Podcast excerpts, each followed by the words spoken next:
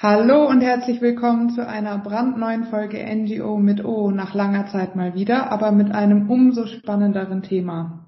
Und zwar geht es heute um das Thema Lobbyregister und was bedeutet es für Ihre Organisation.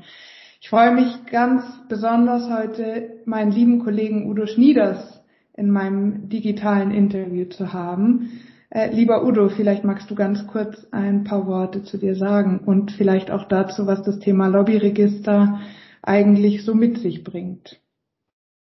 Ja, sehr gerne, liebe Laura. Äh, auch von meiner Seite ganz herzlich willkommen. Udo Schnieders, Schomerus Consulting. Ich bin seit vielen Jahren Fundraiser und seit 2018 bei Schomerus als Strategieberater unterwegs. Und das Lobbyregister ist wirklich deshalb aufregend, weil es das Potenzial hat, den gesamten Bereich der Philanthropie in Deutschland zu verändern. Und das hängt damit zusammen, dass mit dieser Registrierungspflicht, wir werden sicher darüber sprechen, auch Daten zu Spenderinnen und Spendern veröffentlicht werden. Und genau zu den Spenderinnen und Spendern, die die meisten Organisationen als Großspenderinnen bezeichnen. Ja, das ist natürlich dann ein, eine ziemliche Veränderung für das Fundraising ähm, und welche Organisationen sind denn grundsätzlich von dem Lobbyregister, von dieser gesetzlichen Neuerung betroffen und wer ist eintragungspflichtig? Ja, also zunächst einmal, es geht um das Lobbyregister beim Deutschen Bundestag. Und mhm. das heißt, alle Organisationen, die zum Bundestag oder zur Bundesregierung hin Interessen vertreten, aktiv Interessen vertreten, müssen prüfen, ob sie registrierungspflichtig sind. Äh, wann muss man sich registrieren, wenn man Kontakt aufnimmt? Und zwar mit Bundestagsabgeordneten, mit Bundestagsgruppen oder mit Ministerien, Ministerialbeamten bis zur Ebene der Unterabteilungsleiter. Mhm. was ist dann jetzt Kontaktaufnahme? Ganz wichtig die Unterscheidung zwischen aktiv und passiv. Registrierungspflichtig ist man, wenn man aktiv Kontakt aufnimmt. Mhm. Und Kontaktaufnahme ist ganz, ganz breit gefasst. Was bedeutet denn Kontaktaufnahme aktiv? Naja, es kann sein, dass ich mich zu einem persönlichen Treffen verabrede. Es kann sein, dass ich einen Telefonanruf bei einem Bundestagsabgeordneten, einer Bundestagsabgeordneten mache. Es kann eine E-Mail sein oder ein Brief. Es kann sogar ein Twitter-Post sein, wenn ich in dem Twitter-Post einen Bundestagsabgeordneten, eine Abgeordnete persönlich anspreche. Mhm. Also jede direkte, persönliche, individuelle Kontaktaufnahme, das individuelle ist das Kriterium, ist dann Kontaktaufnahme.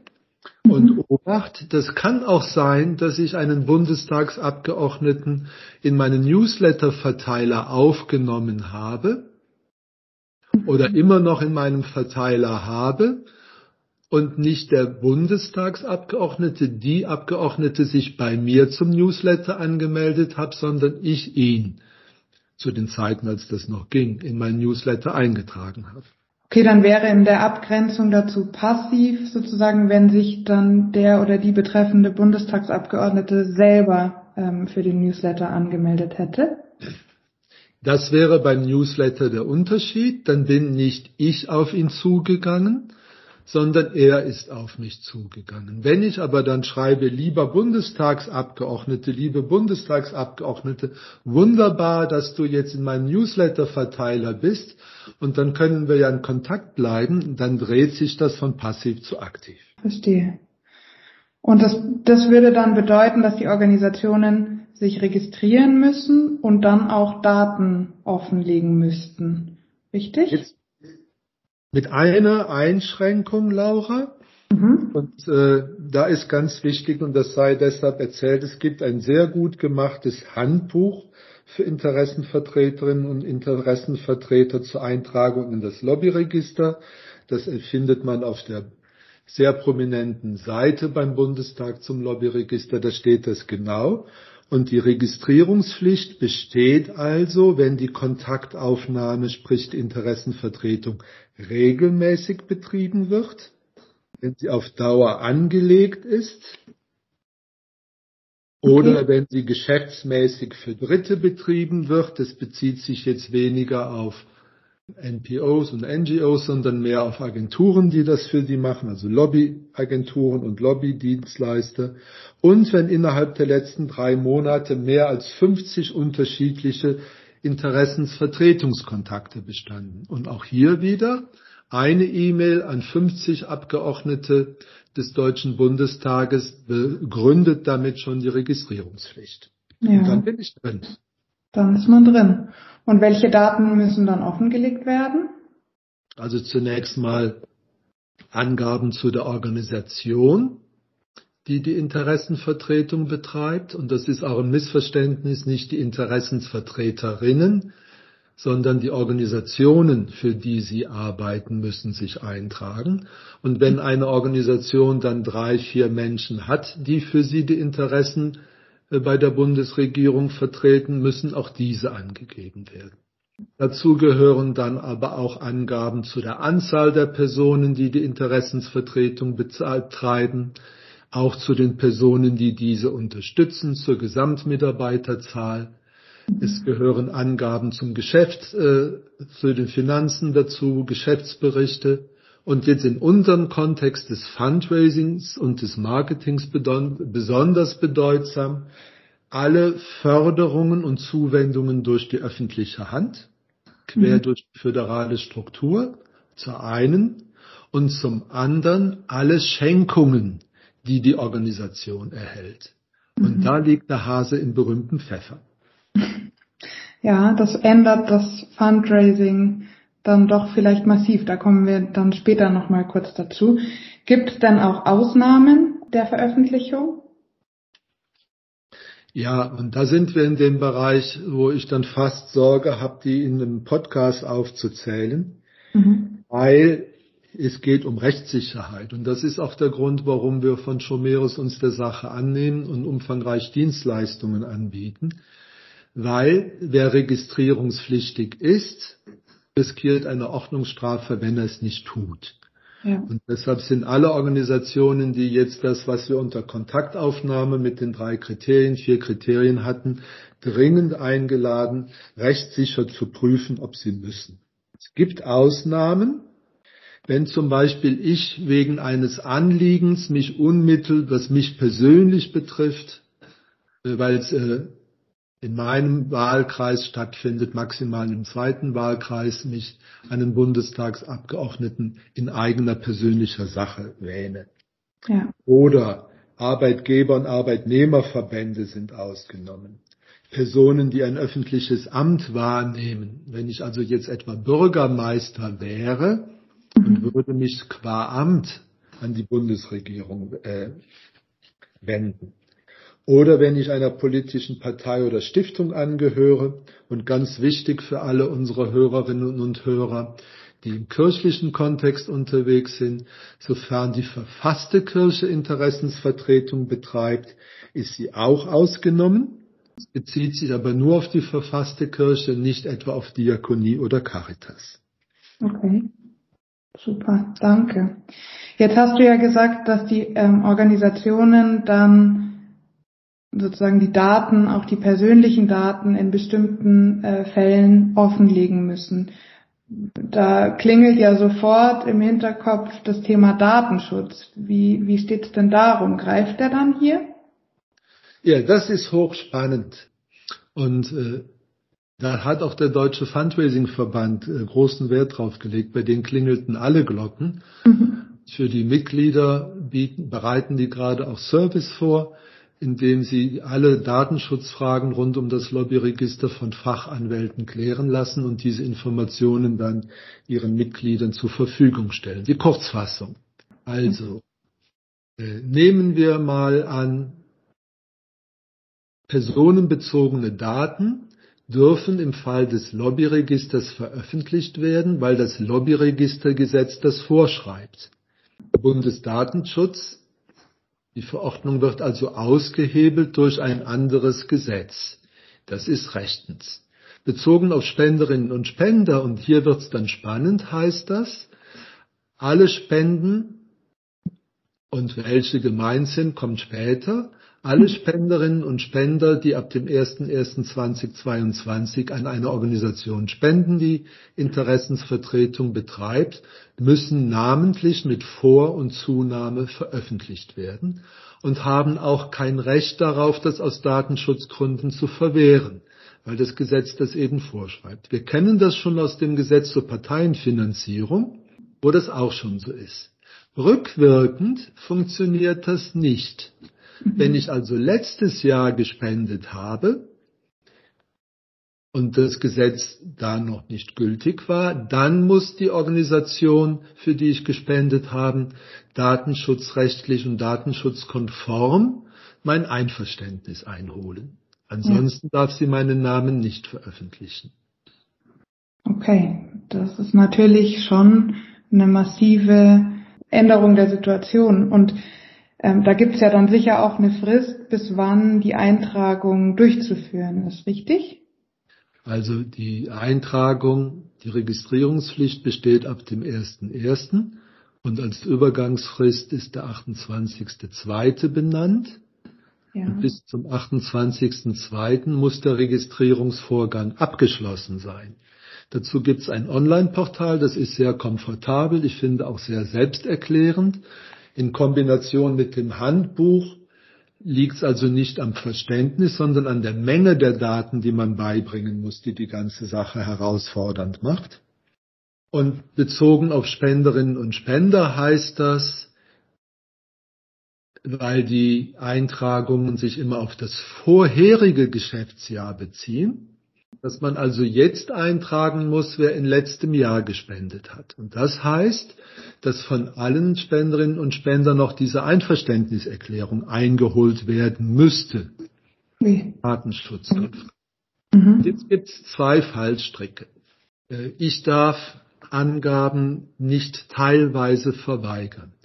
Wenn ich also 100 Spenderinnen und Spender habe und die Grenze liegt bei größer 20.000 Euro, also eine einmalige Spende größer 20.000 Euro ja. oder ein Gesamtspendenaufkommen pro Spenderin pro Jahr von größer 20.000 Euro muss diese Spenderin, muss dieser Spender benannt werden.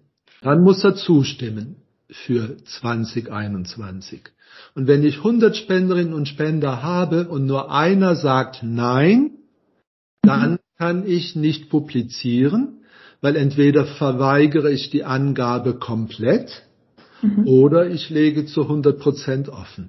Das Lobbyregister sieht per Gesetz und per Ausführungsvorschrift keine Ausnahmen vor oder besser sah keine Ausnahmen vor, weil die Gespräche zwischen dem Deutschen Fundraising-Verband und Herrn Heyer von der entsprechenden Stelle beim Deutschen Bundestag haben sich zweimal in Videokonferenzen und schriftlich ausgetauscht. Und im Handbuch steht jetzt, Gott sei Dank, eine Übergangsregelung einmalig für den Ersteintrag. Mhm. Kann ich die Spenderinnen und Spender auch nicht namentlich nennen? Also statt Udo Schnieders kann dann das stehen, natürliche Person 21.000 Euro. Okay. Statt der deutsche Kampffischzuchtverband Göttingen mhm. 21.000 Euro kann dann da stehen juristische Person Göttingen 21.100. Mhm. Trotzdem muss dann jede Spende wie immer auch noch erläutert werden mit dem Kommentar Geldspende oder Sachspende. Das ist aber unschädlich. Das heißt, diese Ausnahmeregelung bietet jetzt die Chance, unter einer bestimmten Voraussetzung auf die namentliche Nennung bei der Ersteintragung zu verzichten. Und das ist für viele Organisationen, glaube ich, eine große Entlastung ja. und ist auch politisch sehr wichtig. Dazu aber später mehr. Das heißt, ich brauche nicht die Einverständniserklärung einholen beim Ersteintrag, kann diese neutralen Begrifflichkeiten für alle Spenderinnen und Spender größer 20.000 Euro verwenden mhm. und habe Zeit gewonnen. Und erscheine auch trotzdem in dem Register und werde sozusagen. Und bin trotzdem im Register, ohne die Angabe verweigert zu haben. Ja. Weil das muss man auch wissen. Angabeverweigerung hat Konsequenzen. Welche denn? Naja, äh, jetzt laienhaft ausgedrückt, ich bin in meinen Mitwirkungsrechten und Anhörungsrechten im Umgang mit der Bundesregierung und dem Deutschen Bundestag eingeschränkt. Das Gesetz sagt dann, Menschen, die die Angabe verweigert haben, etwa zu Schenkungen oder zu Zuwendungen, sollen nicht beteiligt werden bei diversen Anhörungs- oder Beteiligungsverfahren. Das wäre im Handbuch nachzulesen. Und dann denkt man zuerst, okay, das steht ja nur soll. Und wenn der Bundestag dann sagt, wir laden jetzt den Udo Schnieders trotzdem ein, dann kann er das ja machen. Denkst du? Weil es gibt einen Verhaltenskodex. Äh, der ist auch vom Gesetzgeber verabschiedet worden. Und dieser Verhaltenskodex für Interessenvertreterinnen und Interessenvertreter ist deshalb spannend, weil ich den de facto, indem ich mich registriere, anerkenne, sprich ideell unterschreibe. Ich bin mhm. dann verpflichtet, bei einer Registrierung mich daran zu halten. Und da steht dann ganz genau, falls ich Angabe verweigert habe und der Bundestag lädt mich trotzdem ein, dann muss ich von mir aus da anrufen und sagen, hallo, das geht nicht, ich habe ja die Angabe verweigert. Das heißt, aus der Sollbestimmung wird auf einmal über diesen kleinen äh, Zirkelschluss eine Mussbestimmung. Mhm. Und das ist natürlich für alle Organisationen, die vom Satzungszweck her Einfluss auf die Politik nehmen müssen, etwa weil sie die Interessen von Tier- und Umweltschutz vertreten, von Klimaschutz vertreten, von Menschenrechten vertreten, also alle, die eigentlich Lobbyarbeit als ihren Satzungszweck auch haben, mhm. müssen rein und für die ist es schädlich, wenn sie die Angaben verweigern. Und da liegt jetzt die Dynamik mit Blick auf nächstes Jahr. Weil 2023 ist die Schonfrist vorbei dann müssen die Namen der Spenderinnen und Spender veröffentlicht werden. Und da gibt's nur noch eine kleine Unterscheidung. Die Wohnorte von Privatpersonen werden nicht veröffentlicht, sehr wohl aber angegeben, aber nicht veröffentlicht. Bei institutionellen Spendern werden auch die Sitze, also die Orte, an der die Organisation ihren Sitz hat, veröffentlicht. Okay, sehr umfassend. Das ist jetzt natürlich für Großspenden-Fundraiserinnen hochspannend. Ja, das ändert das Großspenden-Fundraising natürlich massiv. Ja klar, weil wir haben auf einmal en passant ein Großspenderinnenverzeichnis. Das, das ist, sehr komfortabel. Ja, und das ist öffentlich, oder? Und da kann dann natürlich auch die ein oder andere Recherche darüber dann stattfinden, oder? Also in jeder Prospect Research Schulung würde man zukünftig das Lobbyregister als Recherchequelle mit benennen. Und äh, ich konnte es kaum glauben. Der Bundestag, die Bundesregierung macht es uns ganz einfach, weil die Ergebnisse exportierbar sind, und zwar in einem maschinenlesbaren Format.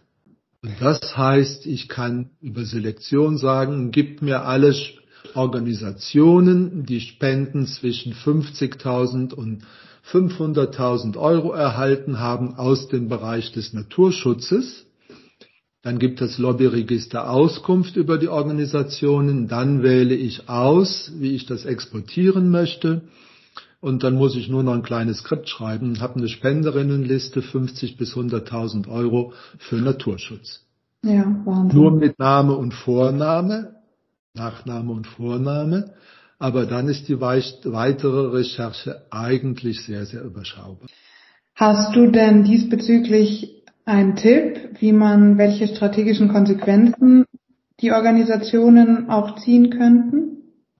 Also zunächst einmal die Tatsache, dass es das Lobbyregister gibt, bewerte ich als positiv. Dafür haben sich auch viele NGOs eingesetzt. Dass der Gesetzgeber im Bereich der Transparenz an der einen oder anderen Stelle zu kurz gesprungen ist, Stichwort legislativer Fußabdruck, aber beim Spenderinnen und Spenderveröffentlichen meines Erachtens zu weit gesprungen ist. Äh, darüber kann man ja dann reden. Und mein taktischer Tipp für das Jahr 2022 mit dem Ersteintrag ist, nennen Sie die Spenderinnen und Spender noch nicht namentlich, nutzen Sie die Ausnahmeregel, auch mit Rücksicht auf andere Organisationen, und vor allen Dingen deshalb, damit alle Betroffenen noch einmal Lobbyarbeit machen können, hier vielleicht nachzujustieren. Da gibt's auch zum Beispiel vom Bündnis für Gemeinnützigkeit schon aus dem vergangenen Jahr, aus dem Gesetzgebungsverfahren, Vorschläge, die meines Erachtens mit dem Gedanken der Transparenz gut vereinbar sind.